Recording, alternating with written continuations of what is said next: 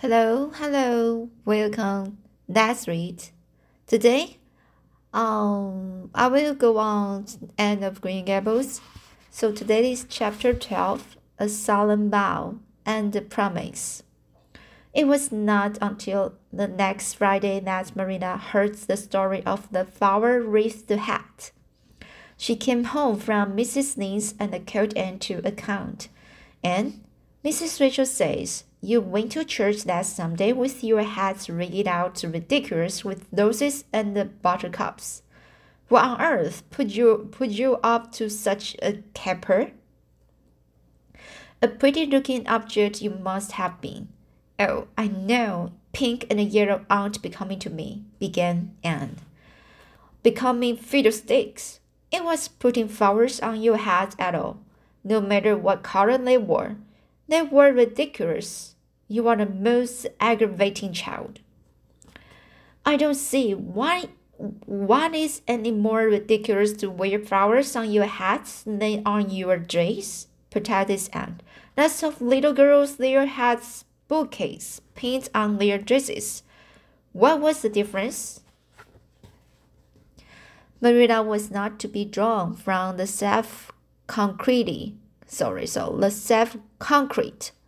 Marina was not to be drawn from the self concrete into dubious paths of the abstract. Don't answer me back like that, and it was very silly of you to do such a thing. Never let me catch you at such a trick again. Mrs. Rachel says she thought she would sink through the floor when she saw you coming all rigged out like that. She couldn't get near enough to tell you to take them off till it was too late. She says people talk about it something dreadful. Of course, they would think I had no better sense than to let you go decked out like that. Oh, I'm so sorry, said Anne, tears welling into her eyes. I never thought you'd mind. The roses and the buttercups were so sweet and pretty I thought they'd look lovely on my hat. Lots of the little girls had artificial flowers on their hats. I'm afraid I'm going to be dreadful trial to you. Maybe you'd better send me back to the to the asylum. That would be terrible. I don't think I could endure it. Most likely I would go into consumption. I'm so so thin as it is, you see. But that would be better than being a child to you. Nonsense, said Marilla, vexed at herself for having made the child cry. I don't want to send you back to the asylum, I'm sure. All I want is that you should behave like other little girls and not make yourself ridiculous. Don't cry any more. I've got some news for you. Dinah Barry came home this afternoon. I'm going to see if I can borrow a skirt pattern from Mrs. Barry, and if you like, if you like, you can come with me and get acquainted with Dinah. Anne rose to her feet with clasped hands, the tears still glistening on her cheeks. The dish towel she had been hemming slipped, slipped unheeded to the floor. Oh, Marilla, I'm frightened. Now that it what it has come, I'm actually frightened. What if she shouldn't like me? It would be the most tragical, tragical disappointment of my life. Now, don't get into a fluster. And I do wish you wouldn't use such known words. It sounds so funny in a little girl. I guess Dinah will like you well enough. It's her mother you've got to reckon with. If she doesn't like you, it won't matter how much Diana does. If she has heard about your outburst to Mrs. Lynde and going to church with buttercups round your head, I don't know what she will think of you. You must be polite and well behaved, and don't make any of your startling speeches. For pity's sake, if the child isn't actually trembling. For pity's sake if the child isn't actually trembling. Anne was trembling. Her face was pale and tense.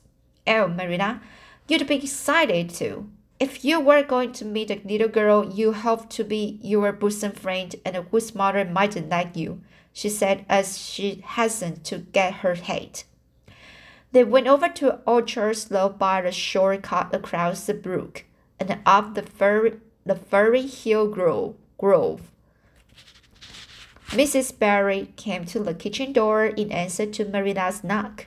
She was a tall, black-eyed, black-haired woman with a very resolute mouth. She had a reputation of being very strict with her children. How do you do, Marina? she said cordially. Come in, and this is the little girl you have adopted, I suppose?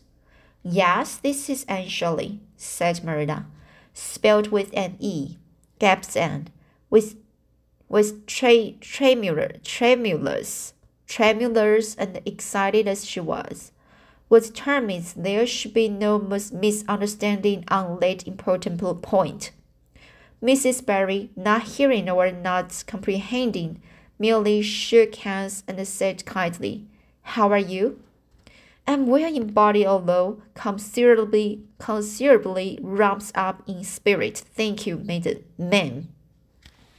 Sorry, thank you, ma'am, said Anne gravely, then aside to Marina in an audible whisper.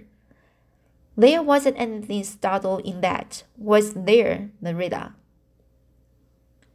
So here, the Anne um, said, I'm well in body, although considerably ramped, rumpled up in spirit. Thank you, ma'am. Then aside to Miss Marina, then aside to Marina in an audible whisper. In an audible whisper, there wasn't anything startled in that. Was there, Marina? Dinah was sitting on the sofa, reading a book which she dropped when the when the callers entered. She was a very pretty little girl with her mother's black eyes and hair, and her rosy cheeks and the merry expression which was her inheritance from her father. This is my little girl, Dinah, said Mrs. Barry. Dinah, you might take Anne out into the garden and show her your flowers. It would be better for you than standing your eyes over that book. She reads entirely too much. This is Marina as the little girls went out, and I can't remand her, for her father eggs and abets, eggs, eggs and abets her. She, she's always poring over a book. I'm glad she would she has the prospect of playmate. I'm glad she has the protect, pro, prospect of playmate. She has the prospect of a playmate.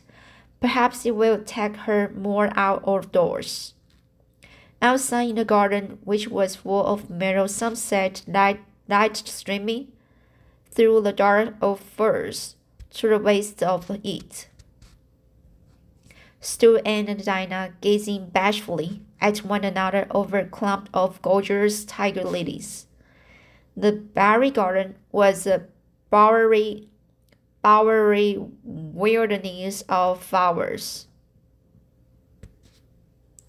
which would have delighted Anne's heart at any time, lace flat with destiny.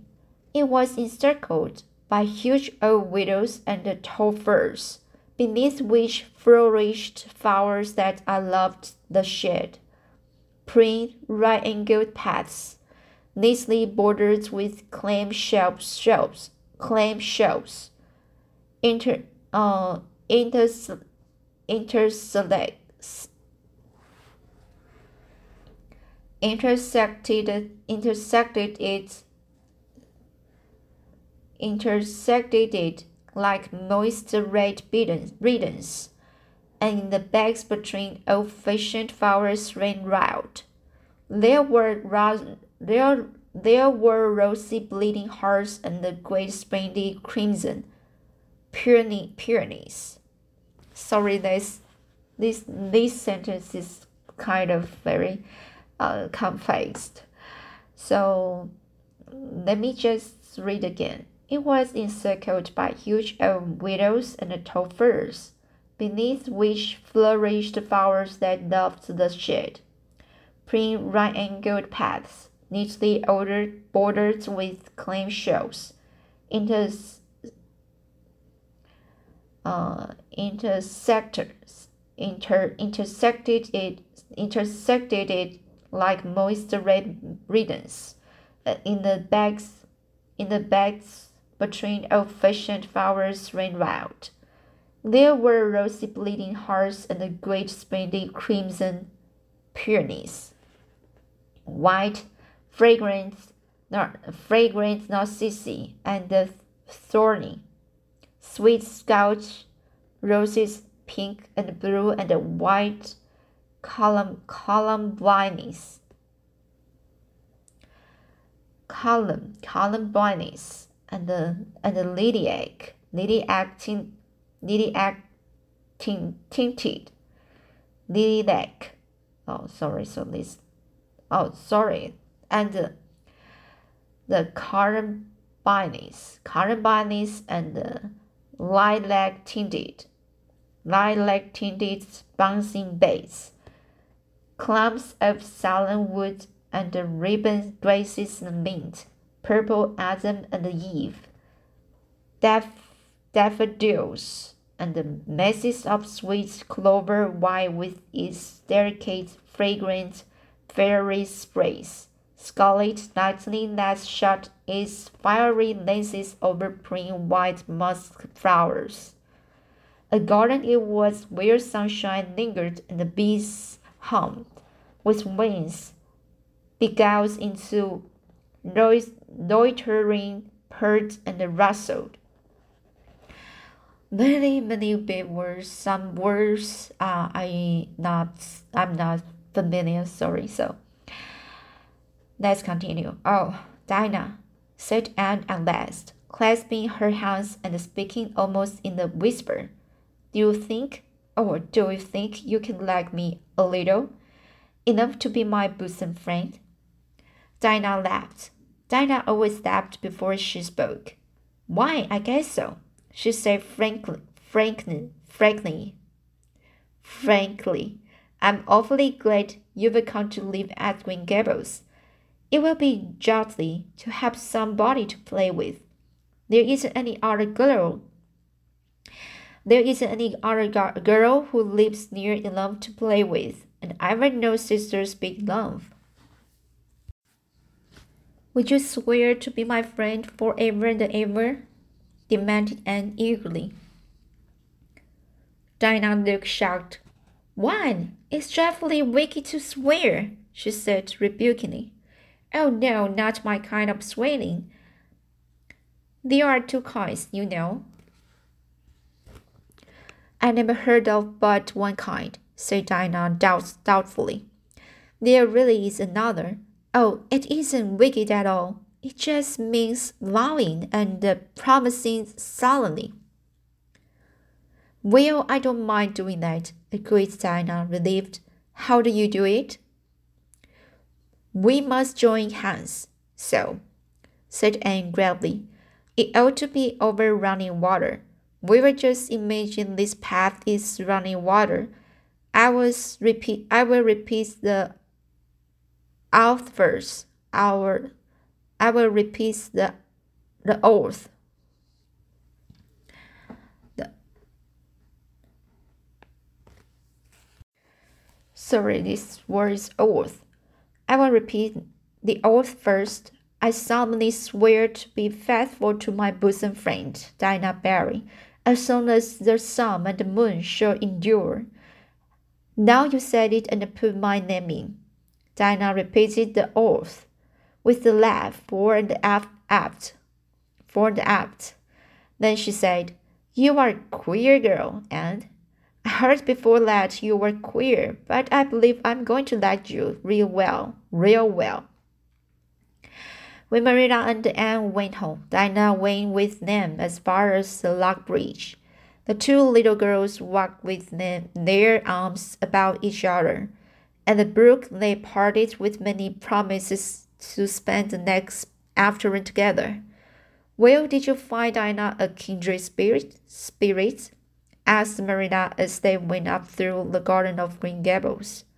Oh, yes, sighed Anne blissfully, unconscious unconscious of any sarcasm, sarcasm on Marina's part.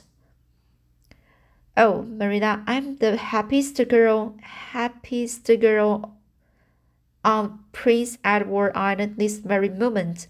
I assure you, I will say my prayers with the right good will today, tonight. A right good will tonight. Dinah and I are going to build a playhouse in Mr. William Bell's birch grove tomorrow. Can I have those broken pieces of china that are out in the woodshed? Dinah's birthday is in February and mine is in March. Don't you think that is a very strange co coincidence? Dinah is going to lend, lend me a book to read. She says it's perfectly splendid and tremendous tremendously exciting. Tremendous, tremendously, tremendously exciting. She's going to show me the place back in the woods where rice lilies grow. Don't you think Dinah has got very soulful eyes? I wish I had soulful eyes. Dinah is going to teach me to sing a song called Nellie in the Hazel Dell. She's going to give me a picture to put up in my room. It's a perfectly beautiful picture, she says. A lovely lady in a pale blue silk dress. A sewing machine agent gave it to her.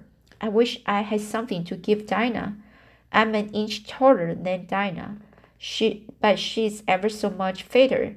She says she'd like to be thin because it's so much more graceful but I'm afraid she only said it to soothe my feelings. We are going to the shore someday to get our shells. We have agreed to call the spring down by the by the log bridge the Dryads. The Dryads Bubble. Isn't that a perfectly elegant name? I read a story once about a spring called that. A dryad is so, sort of grown up fairy, I think. Well, all I hope is you won't talk Dinah to death, said Maria. But remember, this is all your planning, Anne. You are not going to play all the time nor most of it. You will have your work to do and it will have to be done first. Anne's cup of happiness was full, and Matthew caused it to overflow. He had just got home from a trip to the store as Carmody and he sheepishly produced the small parcel from his pockets and handed it to Anne with a a depre, deprecatory at a, sorry this word is um, a deprecatory look at Marina. I heard you say you like chocolate sweeties, so I got you some, he said. Hump, sniffed Marina. It will ruin her teeth and her stomach. There, little child, don't look so dismal. You can eat those, since Matthew has gone and got them. He's better have brought you peppermints. They are wholesome. Don't sicken yourself eating them. Um, they are wholesomer, wholesomer, sorry. They are wholesomer. They are wholesomer. Sorry, it's the word wholesomer. They are wholesomer. Don't sicken yourself eating them all at once now. Oh no, indeed I won't, said Anne eagerly. I will just eat one tonight, Marilla, and I can give Dinah half of half of them, can I? The other half will taste twice as sweet to me if I give some to you to her. Sorry. The other half will taste twice as sweet to me if I give some to her. It's delightful to think I have something to give her. I will set it for the child, said Marina when Anne had gone to her gable. She isn't stingy. I'm glad for for all of foes. I detest stingy sting, stinginess. Stinginess in a child. Dear me, it's only three weeks since she came. It, se- it seems as if she's been here always, I can't imagine the place without her. Now, don't be looking I told you so, Matthew. that's bad enough in the moment, but it isn't to be endured in the endured in the man. I'm perfectly willing to own up that I'm glad I consented to keep the child and that I'm getting fond of her. But don't you rub it in, Matthew Cuthbert. So this is chapter 12. I feel uh, today I can read that this chapter very fluently because some parts um, especially on the on the section the paragraph on the paragraph uh, when author wants to describe the very flowers name the scenery of the garden uh, in the in the in the Dinah's uh, in the Dinah's garden. Uh, so you can see that uh, the descriptions um, in the book uh, is very you can just uh, imagine that the the whole surroundings with the many different flowers some flowers like to love the shade um, some with the with the sunshine and um, some loves with the some love to love the the sunshine. So and uh, here um, the the the the the special for the paragraph as uh, want to have the the oath with the Dinah. That's very very special, for because uh no nobody no any children any children uh is like and before, so Dinah uh she feel feels really weird to uh swear something, and then Dinah just uh, repeats the oath with the uh with with Anne. So so she just said uh, uh she's a really queer uh, so uh I really like the the, the, the this paragraph because uh it's very interesting. When someone you can have uh sworn something together it's very special. And uh, you can have some someone to talk to and uh, share. On it's very so sweet um all right so then finally this chapter the end of this chapter marina um confessed that uh, she is fond of uh, and and uh, she feels uh, and just um, have been here very long time for a very long time. So um